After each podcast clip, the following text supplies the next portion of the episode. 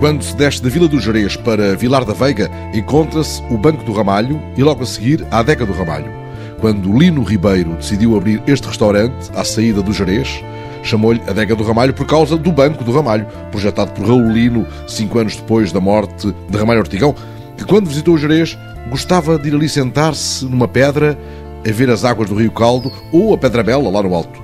E ficou Adega do Ramalho, o que tem gerado um simpático equívoco. Quase toda a gente me chama Ramalho. Chego aqui, bom dia, Sr. Ramalho. Bom dia, Sr. Ramalho. Toda a gente me conhece por Ramalho, as pessoas de Lisboa pensam que eu que sou o Ramalho. Eu explico, normalmente explico às pessoas que não sou o Ramalho, mas tenho o prazer de ser Ramalho, não tem problema. Não é nenhuma ofensa. Não há nenhuma ofensa, foi isso mesmo que E aconteceu. por causa desse equívoco feliz, o senhor às tantas já deu consigo a ler coisas do Ramalho que nunca leria se não fosse. É verdadeiramente, temos as farpas, temos vários livros do Ramalho Ortigão que eu conheço. Mas é uma pena o banco não estar cuidado. Não só o banco, mesmo o parque, porque o parque era muito bonito. Há 20 anos, quando era nos serviços florestais, o parque era todo jardinado, tinha aqueles passeiozinhos, aqueles lagos de água, não sei lá.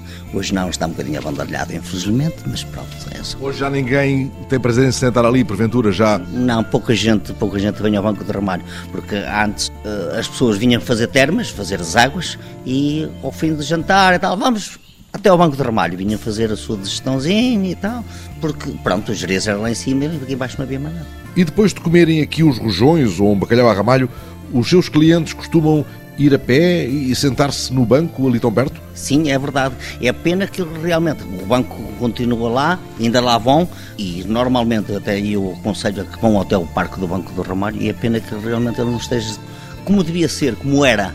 Não tão limpo, com jardinada, como era antigamente, tinha jardineiros, tinha tudo. Muitos dos clientes de Lino Ribeiro sabem ao que vêm e não confundem Lino com Ramalho. Tem ali quadros, que foi um, um doutor, um médico, que me fez o quadro do Ramalho Ortigão, porque eu sinceramente não conhecia.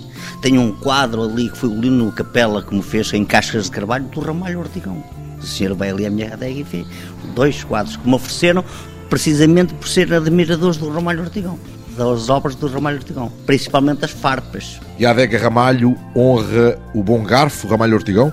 O que ele comia aqui era a vitelinha, o cabrito, rojões, todas essas coisas, que era uma emenda mais, mais rural, não sei se está a ver o que eu quero dizer. Hoje é mais expandida, não é? Mas de qualquer maneira nós mantemos a vitela, que é a vitela barrosã, que é da nossa zona, temos o nosso cabrito aqui da Serra, que é da, que é da Ermida, daqui do Jerez, pronto, e, e pronto, e a carne de porco que é uma carne tradicional. E o senhor, apesar de tudo, diz que hoje expandiu, mas mantém essa base A tradicional. base tradicional, porque as pessoas vêm à nossa terra para comer e perguntam: olha o que é que se come bem aqui no Jerez?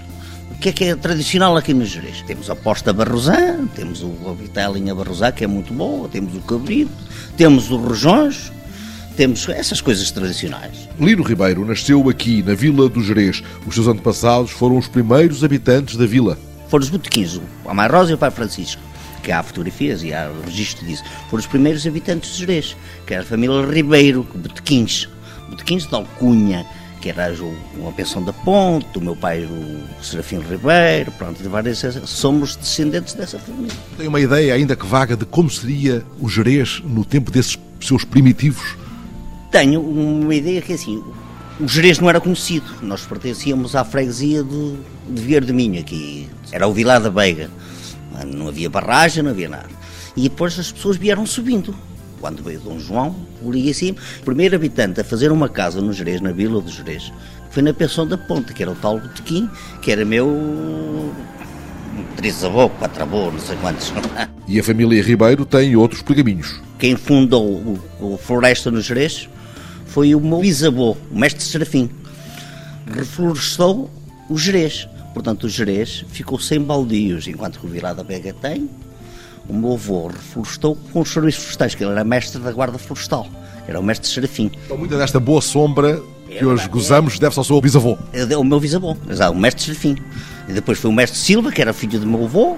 E pronto, todas essas gerações. O Foi senhor fala disso com muito orgulho, Sr. Lino. muito orgulho porque eu sou de uma família que, felizmente, não é com muito poder, mas que se dedicou ao Jerez de, de corpo e alma, portanto, Jeresianos puros. jerezianos puros, por isso mesmo eu sou mesmo um jereziano puro. Por isso, a serra quase não tem segredos para ele, mesmo se uma vez, ainda novo, se perdeu na serra.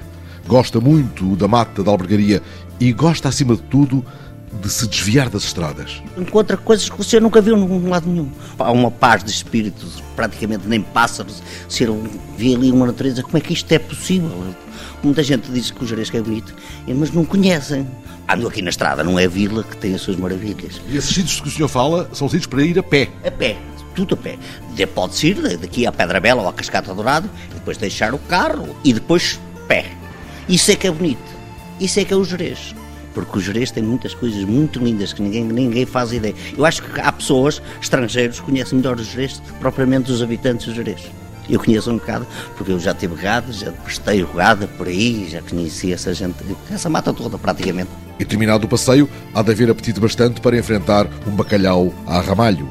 Lino Ribeiro ostenta um livrinho compilado por Ernesto Vasconcelos, onde se conta que em 1860 o Botequim e a mulher, antepassados diretos de Lino, se mudaram de Vilar da Veiga para o Jerez, sendo os seus primeiros habitantes permanentes.